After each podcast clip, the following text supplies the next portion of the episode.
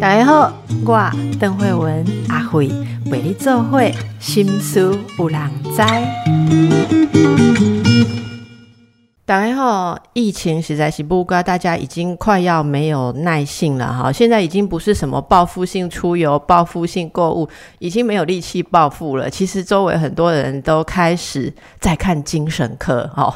那我觉得这个压力真的蛮大，尤其是有些小朋友哈，小朋友有打疫苗的，也其实。只打一剂啦，哈，现在就要等打第二剂，那也不是说打了就完全心安，所以我们还是有很多很多的疑问。本来觉得说慢慢的应该要下降啦，冲过去最后这一关哈，大家很多都感染就冲过去，到底有没有冲过去？我们今天哦就赶快请到大家最信赖的专家，这是我们中研院生医所的何美香老师，老师你好，邓医师你好，听众朋友大家好，老师赶快来请问几个问题，最重要就是。疫情现在的趋势啊，你讲了算呐，哈，其他人有讲的各式各样。有些人说快要过啦，有些人说台湾人比较小心呐，所以会背溜哈，尾巴会拖长。然后有的人说不要太高兴，后面还有 Omicron 比较严重的变种的 BA four、BA five 就没有这么轻松。我们到底要怎么看疫情的趋势啊？哎呀，很不幸，你刚刚讲的好像每一个都差不多都是对的。呃，现阶段就是说我分每个。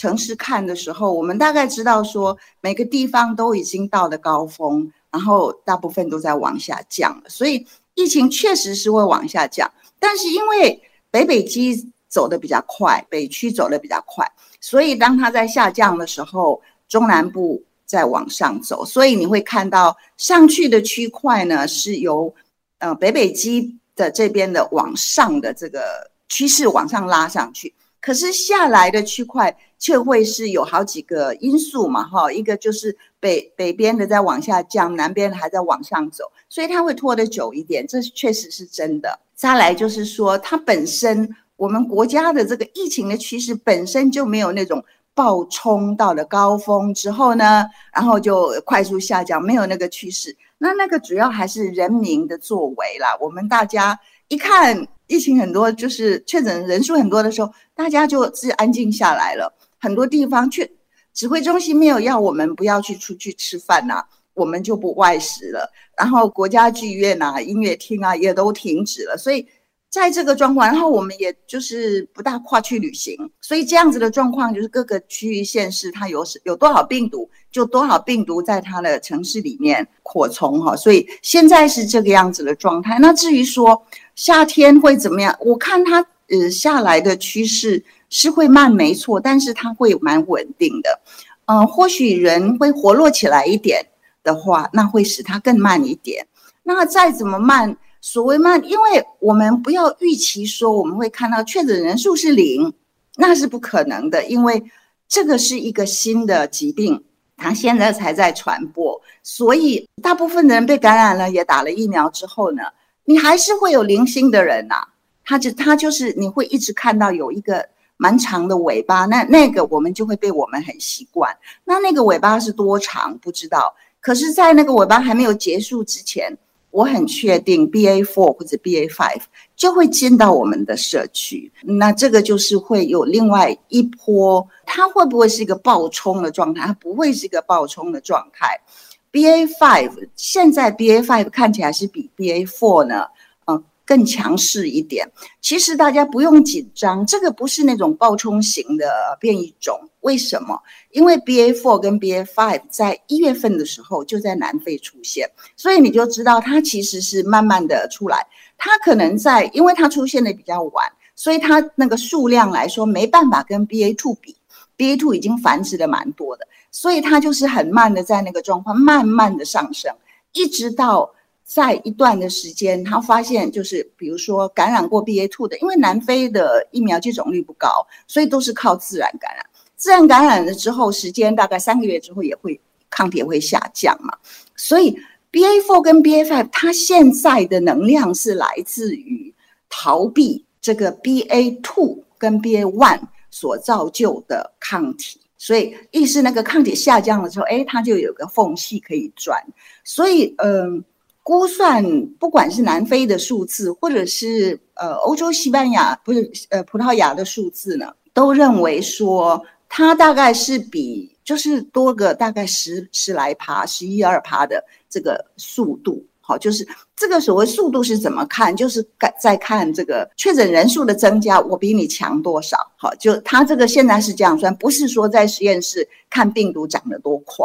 所以这个是为什么我们下了一个结论，说这个病毒现阶段它的 driving force 哈，它的驱动的力量呢，是它可以逃避原先的这个抗体。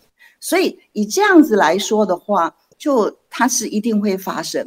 不过，呃，南非很早哈就给我们一篇文章，大概五月初的时候就出来了。他告诉我们说，因为南非疫苗打的人少嘛，大部分感染的都是 BA.1，他就去看有感染 BA one 的人，有打疫苗加上 BA one 的人，他就发现这两种呢，他们对 BA four 跟 BA five 的抗体的量是不一样的。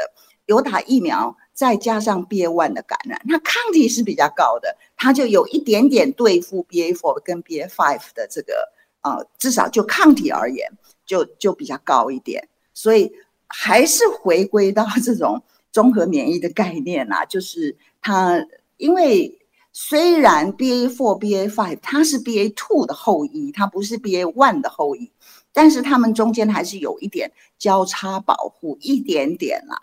那就抗体而言，可是就 T 细胞而言，细胞免疫呢是让我们呃预防重症跟死亡的最重要的一个呃免疫的的这个武器哦。那这个改变的很少，所以其实你有了一种细胞免疫，它对各种病毒都是有好处的。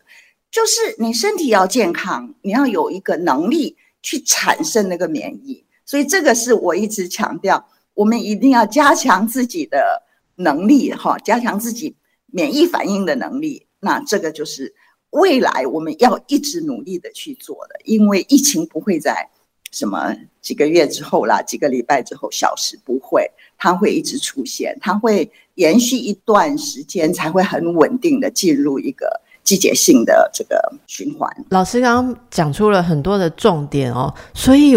我们现在得到的一个印象，第一是不是心态上也要开始让你的生活可以常态化？就是现在躲在山洞里已经不是一个方法了啦。哈，我觉得听老师刚刚讲的话，就是你还能躲几年嘛？你生活可能要往前走。那这个大家刚刚也听到，本来我下一个问题要问的老师其实已经回答了，就是你如果感染过。这个 B A one 或者是或者是直接是 B A two，就是未来这个 B A four、B A five 要进来的的祖先，然后你还是有可能会。再染上，但是你的保护力或者说你的抗体，可能就会让你比较有机会。不是所有的人都不会再感染，可是再感染可能会比较轻一点。所以这个综合免疫力是老师你也在之前呃受访的时候提到哦。那综合免疫力我们现在能够做的，因为大部分的人是打三剂疫苗了嘛，然后有很多人已经又。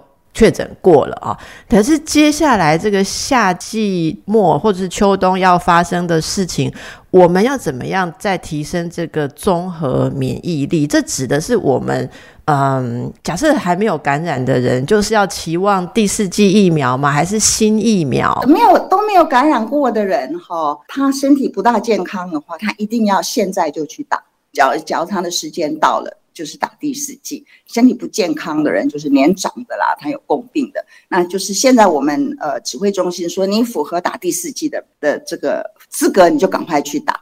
那你现在打了之后，到了九月、十月，又是到了五五个月之后了。你若是真的没有被感染过的话，到时候会再给你一剂。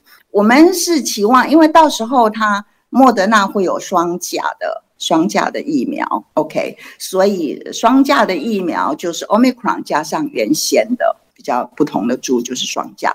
那他们的测试是说，他们这样子的疫苗打出来的这个抗体是蛮高的，因为他们曾经在动物做的实验是打两剂的动物原先的那个疫苗，然后再加上打一剂的 Omicron 的疫苗一样，就是比如说莫德纳一样的方法做出来，只是原先的疫苗，然后最后第三剂是 Omicron 的疫苗，发现那个没有比较好在动物里面，所以大概他们就有点挫败哦。所以现在他们人体试验呢是用双甲的来做了，这个大概也是大家的期盼，那就是期盼说。那当然，这个 Omicron 又是 BA one 哦，它不是 BA four、BA five，但是也没关系。它是说这样出来的保护性呢，其实还不错，就是比原先的还多了好几倍。所以这就是我们大概就是我们的人哈，就所有的人都要面对一件事情，就是说，其实我现在越看资料，越觉得我们很感恩啦。我们在台湾，我们没有在过去两年被那个很凶悍的病毒感染过。你知道，你你我知道你想要问 Long COVID 这样子的议题哦，那就是说那种很凶悍的病毒给的 Long COVID，因为它的症状就比较多，因为病毒很容易跑到很多身体很多器官去。对，那其实 Long COVID 就是这些病毒感染过、病毒去过的地方残留的一些。啊，问题那现在也大概比较知道，就是有一些其他的其他的动作，可能我们等一下再讨论。就是就回来再讲的话，就是说，呃，omicron 这样子的病毒跟以前凶悍的病毒比，还真的差很多了。虽然大家很不满意哦，确诊这么多，有一些长辈过世什么，其实不要不满意了。这个我们虽然我们随时都可以说。我们的医疗体系再给我好一点，我们的指挥中心再给我强一点，这个人民给政府的压力是正当的嘛？好，就是说你再给我们什么地方再加强，都是这个都可以讲哈。但是其实我们真的要报一个很感恩的心，这个 Omicron 真的已经是一个很弱毒的病毒了。嗯，是。那诶，很多人哦，对于这个诶，大家如果有必要要染疫的，或者族群里面应该要有多少人染疫，其实。最常有的争论，或最近常常被讨论的一个，就是关于死亡率，或者我们说死亡率不能好。我我所知道，比方诶，这个呃一些人的呃，特别是在工位或是医疗的群组里面，大家会在那边猜测或争论的啊，就是。呃，我们好像不能只看 COVID 的直接染疫以后的死亡率，因为呃，如果以公卫的立场或整个公共医疗来讲的话，大家就会说，你要看到它整个医疗被呃冲击的状况，也就是说，是不是要去比较你这个国家？呃，整体死亡率包括因为其他病而延误治疗啊，或者说医疗量能不够，好，他们有也有一些名词，我不知道是叫做应该翻译成什么额外的死亡率，还是超额的死亡？老师可以跟我们解释一下这个概念，还有到底我们的状况，好，这两年是如何？也就是说，整体来讲，死的人真的有比较多吗？我们应该是应该是这样子说了哈，因为。一个时期一个时期看嘛，哦，那过去二零二零年跟二零二一年这两年的资讯哈是有被分析的，有两个团队，一个是 WHO 的团队，另外一个是他们一直在做叫做 disease burden，就是呃疾病的负担，在每个每个地方，就是看疾病的负，就是去问说是饮食吃的不好是什么，他们就有很多的资料，他们一直都有在。分析死亡这件事情，非常多的国家，这叫 disease disease burden group。这个是像 Melinda Gates Foundation，还有一些其他的私人机构给的钱让他们做，也是一个很大的 group。他们的信誉是不错的。所以 WHO 跟 disease burden group 哈，这两个啊机这两个团队做出来的，就是二零二零到二零二一啊，当然就是看到就是说 WHO 估算是一千四百万左右，好一千四百九十万左右的。超额死亡，全世界。那 disease burden group 是说大概一千八百万、一千九百万左右哈，所以它是稍微高一点。但是呃，因为这个 disease burden group 他们有发表他的文章，所以我们就很清楚的可以看到每一个国家是如何。那我们就发现说，哎，台湾在这两年之内呢，超额死亡是个负数，是一个很少的负数，大概就是持平啊，负个负个一些人这样子。所以意思就是说。在我们二零二零年跟二零二一年的那个冬季啊，我们大家都戴上了口罩，也啊过年也都比较拮据一点啊。就在那个状况之下呢，我们就没有我们就没有什么流感哈。其实每一年冬天流感都贡献了一组好蛮多的人在那个地方，长辈啊什么的，呃，就是冬天的一个冬季的高死亡高峰。二零二零到二零二一的那个冬天就没有这个高峰，所以它就少下来了。那你要知道，呃，我其实我一直强调一件事，我我们是医生，我想你也是医生，你知道。有些人我们试着救，怎么救他就是救不回来。我们都试过了，不是没有。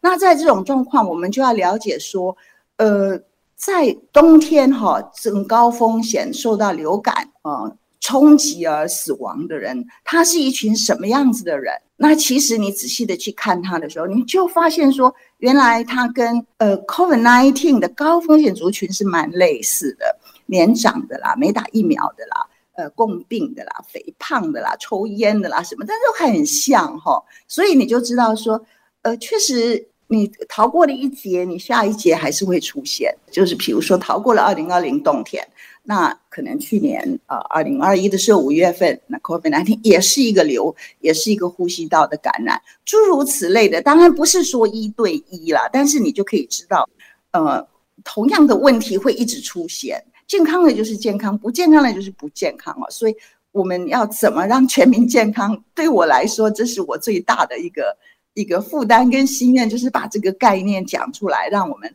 全民来努力，看看能不能朝一个更健康的方向哦。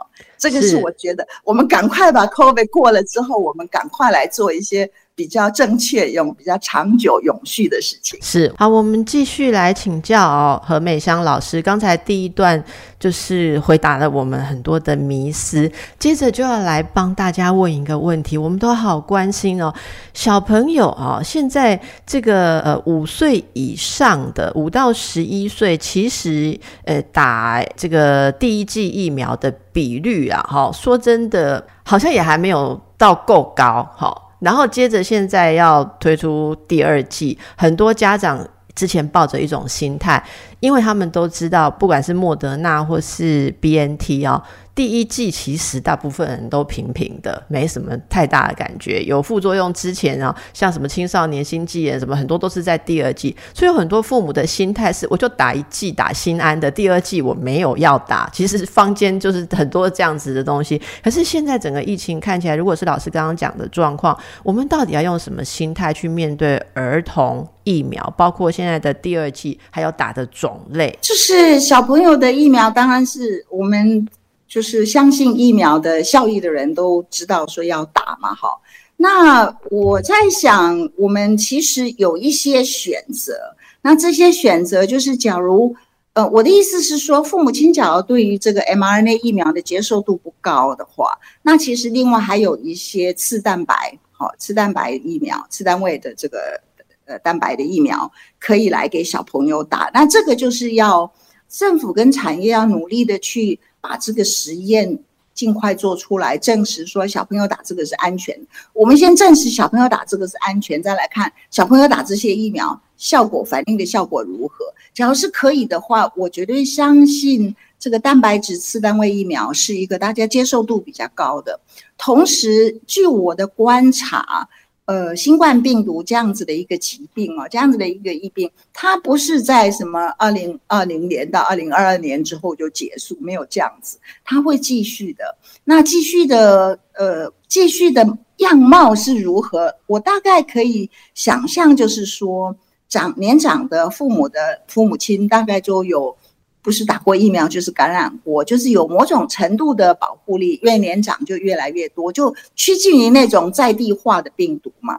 那当然，长辈，呃，我们长辈有一个叫做 immuno immunological senescence，就是老化免疫的老化的这个过程，所以老人就需要再给打一剂，就像流感这样。可是小朋友呢，每年都有新生的一群小朋友啊，那他们是没有，他们是没有抗体的。虽然他可能六个月之内，妈妈可能有抗体给他，然后过了六个月就没了。所以这个时候，我们怎么样为四到六个月的小朋友开始准备疫苗，一直打到五岁？这个是我觉得，就像小儿，他这个就变成是小儿疫苗的需求了。小儿疫苗的需求的话，嗯，我也有点难想象，毕竟 mRNA 疫苗的出现到现在是不到两年的历史嘛，所以呃，以就是一个科技人的角度，我也很难想象小 baby 每年都去打一剂 mRNA 疫苗，那这个要时间来给我证实，这样子是可以的。在这个状况下，我的心里呢，还是还是会觉得说，我们还是弄一些想办法去研发一些，嗯。至少家长长辈像我这个阿妈级的人哈，我家的孙子或者是怎么样要去打 m a 疫苗，我是不大放心这样子，所以我就会想说，我们应该花一点时间来准备大家接受度比较高的蛋白质次单位疫苗给小朋友。小朋友嘛，你就是给他一些抗体，他就不会，他感受到的感染他就不会那么那么严重了。嗯，所以这个是我觉得我们应该要努力来做的。虽然现阶段疫情。大家在在就是对付这个疫情，好像就是忙不过来。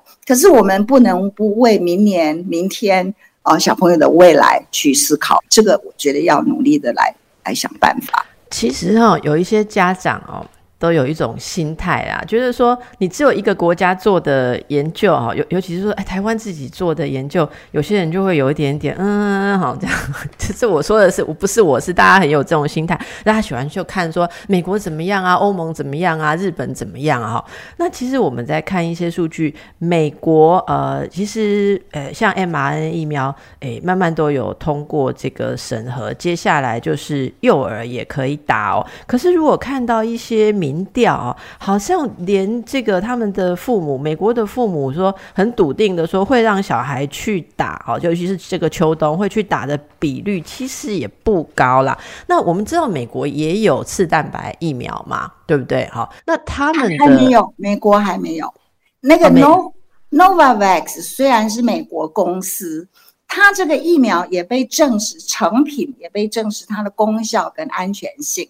可是因为美国 FDA 审核药物，他看的除了成品的效益跟安全性之外，他要看你说，因为我只有给你审查一次之后，我就不再审查，你就每年制造。他假如对于这个制造的过程的这种呃稳定性，好，就是他可能厂家没办法提出什么呃稳定的这种。制造的方式或什么，反正既然就是在制造的过程，美国 FDA 一直有意见，所以这是为什么 Novavax 至今没有在美国生产，没有也没有在美国嗯拿到它的药证，它其实是在其他的国家生产，在日本啊，在泰国啦，在印度啦，然后在其他的国家给药证。我们确实是可以认定说这个疫苗的。呃，药证是呃，就是疫苗的安全性跟有效性是 OK 的。我大概从科技人的角度可以推测一下，因为它是一个 particle，它是一个啊，把这个单就是一个一个蛋白质组合成一个 nano particle，那它我们就是它的效果真的很好，刺激的这个抗体效果真的很好。美国 FDA 就会要求说，你告诉我这个 particle 的稳定性。你用什么方式来测定它？然后每次做这个 particle 都是存在，然后就是就是可能这些数据他们提出来有问题啦。老师，那可以简单的讲说，他们就是没有另外那个做 mRNA 的药厂公司那么大、那么稳定、那么有口碑吗？所以在这一点上，成品也不哦不哦，Novavax 是。Novavax，Novavax 是一个存在已经蛮久的公司，就是它还是蛮好玩，就是人家就想说它就是不 fashionable，它就是一个比较老派的，做的是一个比较老传统的疫苗。然后其实这个传统是在传统疫苗里面，particle 是很重要的。那没有错，在美国 FDA 对于这种 particle 的这种要求，确实这个的整个的研究都还不大好啦。就是只要疫苗宣称它是 nano particle 的话，就会很难。所以很多它其实是 particle 的疫苗，它就不宣称了。他说我就是这样子，你你那他有有多少 particle 就就用多少，他就不去。不去强调我是 nanoparticle，所以因为它就是这一种，也就是说它被检验的要求期待更高，但事实上在在本质上它就很难提出这种验证的方法跟数据，这是他就是还没有弄出来吧？我应该也是迟早。老师，你可以帮忙吗？我可以帮忙吗？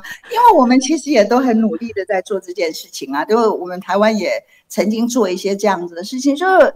要看啊，我也不知道，就是 FDA 它真的是那个关键在哪里，但是并不表示它不能在我们国家被被肯定，就是被拿到药证。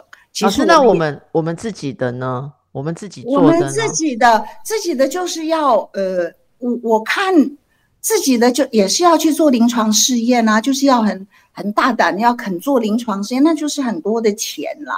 那我觉得这几家公司，嗯，怎么说呢？有钱就赶快去做，没有钱就问政府。那要不然，现在不是很多这种网络大家。广就叫什么？呃，集体募资是不是？就是跟台湾人说，对，台湾人说，我要给你提供这个，可是我现在没有很多钱，我们你来投资也可以想办法。我相信，希望有这个蛋白质疫苗的人是不少了。嗯，当然这个就是我们还是要去，呃，要去问说，台湾人对台湾人多有多少信心？这不过不过，老师有一个问题是，呃。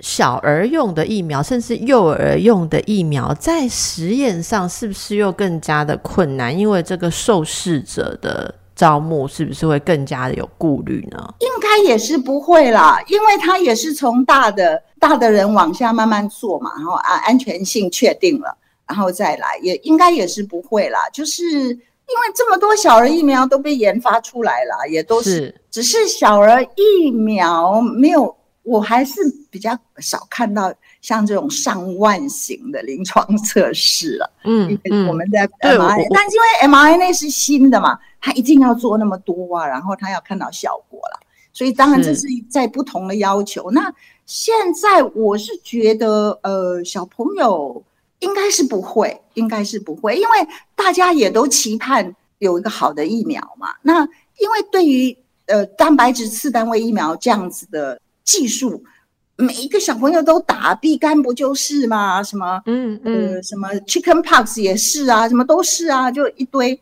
所以大家不会对他不会有那么多戒心。嗯嗯，或者，所以我们还是很期待，尤其是大家有这个正确的观念哦，就是我觉得最重要是大家要认知这个事情不是你鸵鸟心态。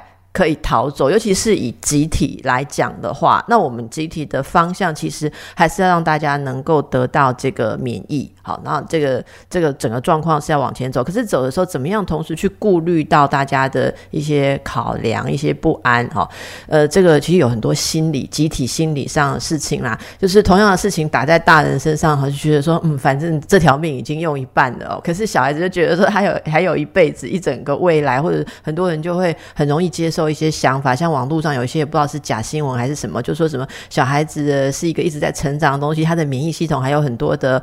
openness 就是还有很多的开放性可能性，所以会怎么样影响？反正这些都是没有定论的事情。可是我们可以看到一种心态。那老师，其实我想之前应该也有人会问到您哈，呃，即便是连小儿科医师都不会言说这个呃这一阵子儿童感染呃这个 omicron。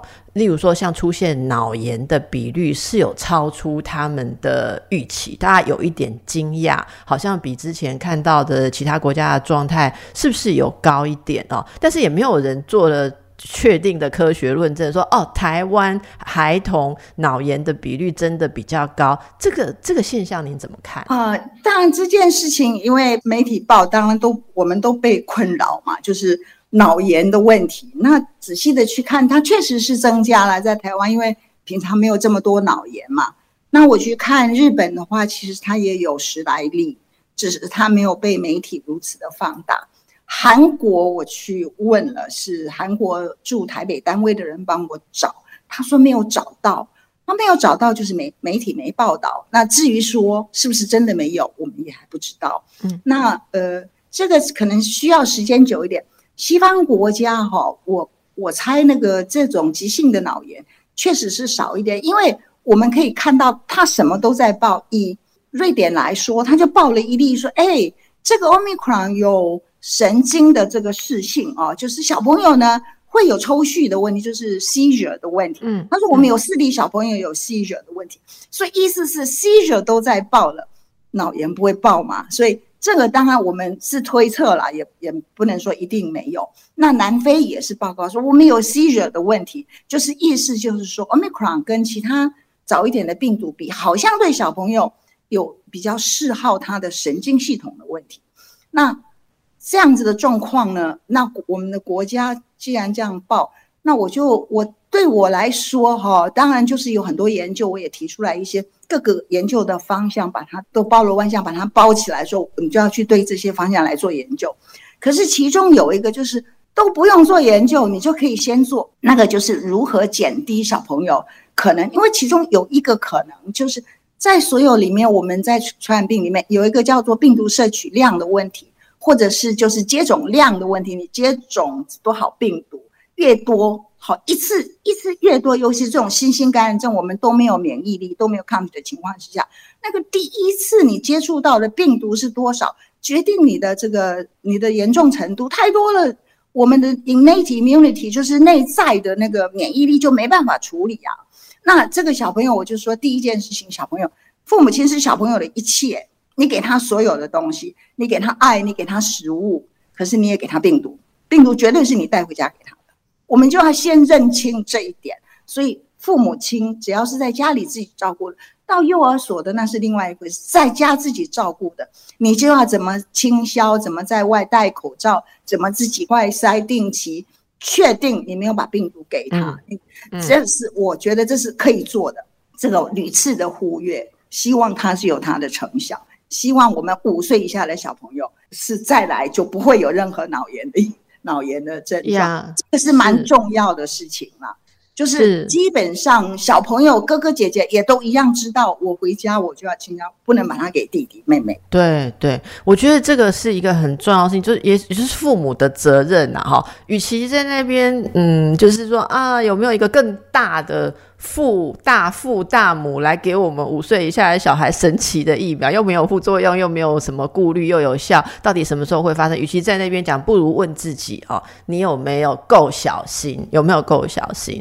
大家好，今天我们这个跟着何美香老师重新。对疫情有一些迷失，我们要调整一下正确的观念。接着大家很关心，因为我们也别忘了有一大群人其实他已经得过了哦。然后呢，大家很在意的这个所谓的长新冠啊，这症候群 （Long COVID），就是说起来这是一个很奥妙的事情。我从一个日本的报道开始哦，有人就是呃有一天早上醒来，然后突然就发现什么全身无力啦啊，然后慢慢就变成神经病变。他查来查去就不知道是什么问题。后来听说朋友哎也是有。奇怪的事情，就是在大家串起来，对，就觉得说莫名其妙，唯一。有交集生怪病的人有交集的事情，就是之前可能有确诊过，然后包括有陆续有医生们提出，像之前有人说 Long COVID 的发生率是多少？之前这个有我们有公布数据嘛？结果就有医生感染科的医生或胸腔科的医生自行就说质疑这个数据，说他门诊看到的就多少个了哈？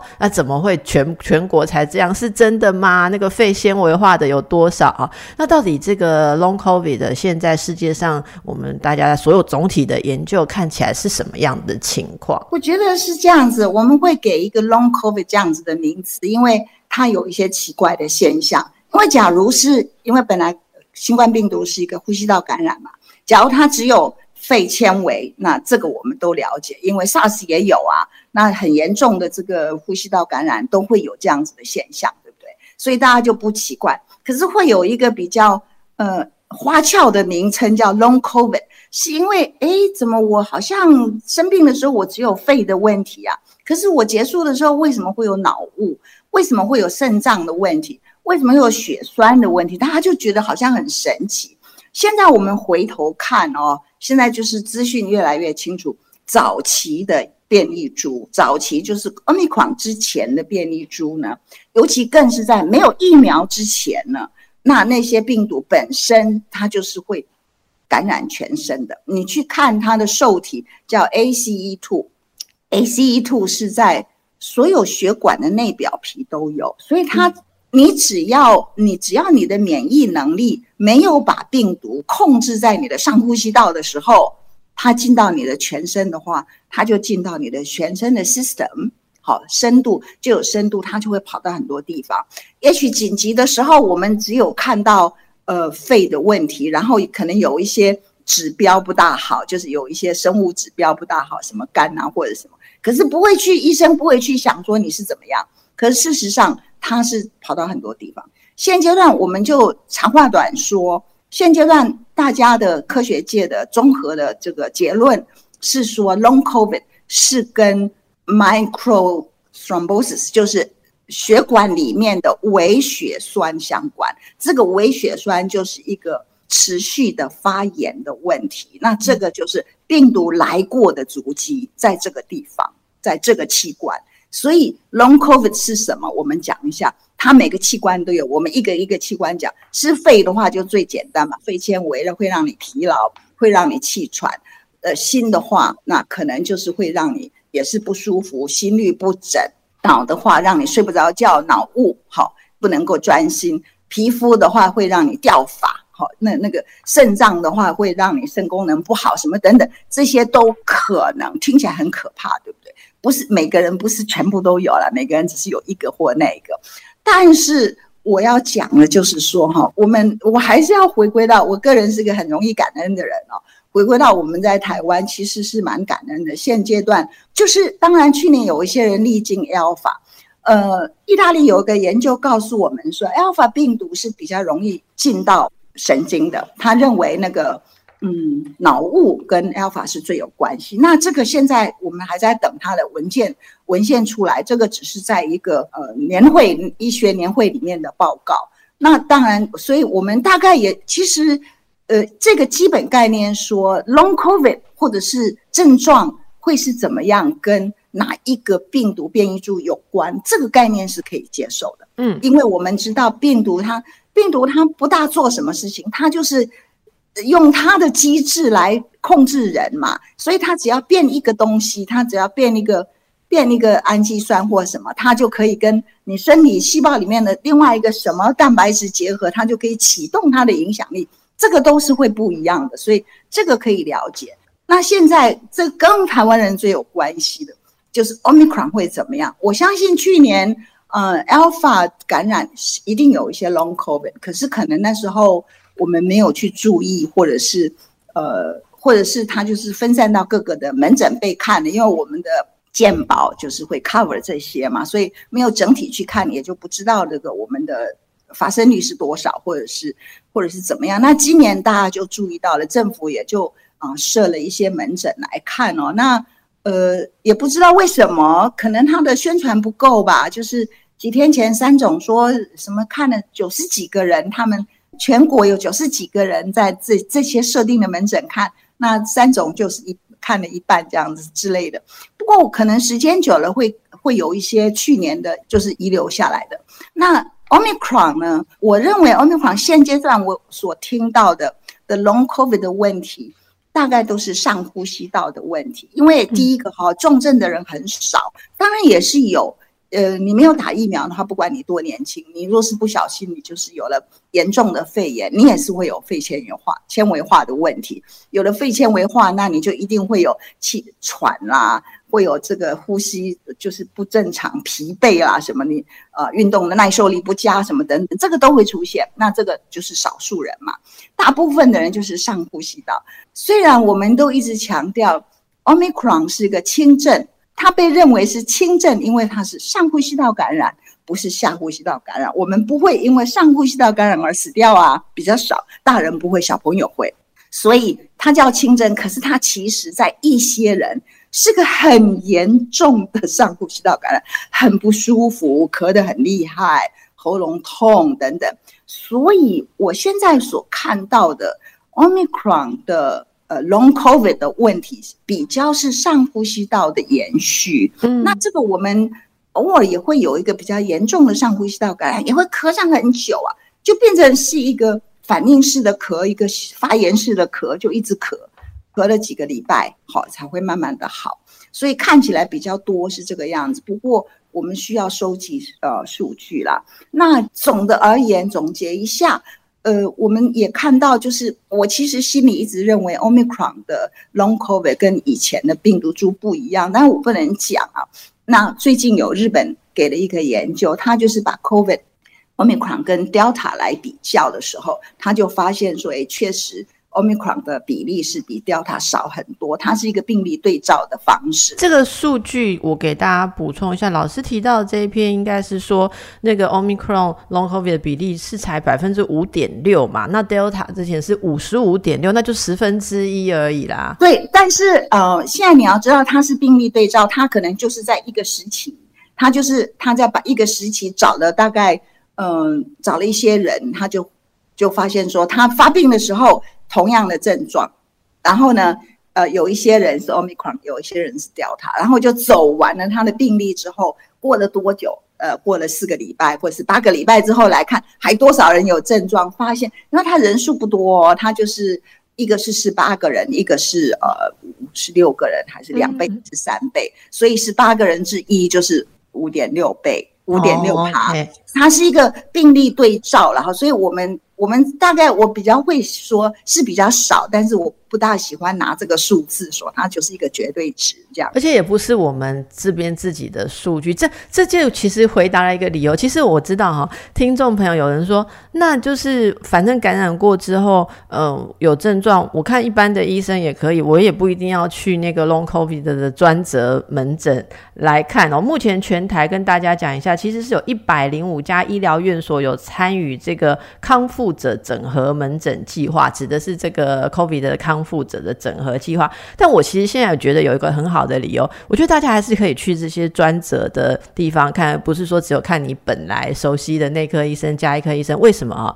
因为其实我觉得这边一定会收集这些数据来做一些长期的观察跟研究，我们就会有我们自己的数据。而且你去这边看，其实很直接，因为他们都会有这个敏感度，好，就是在这个呃，而且医生也会不断的累积经验哦，所以这个就像老师刚刚讲，很多人没有注意到，我们就把这个资讯来提供给大家。如果你有家人朋友是确诊之后，哎，觉得。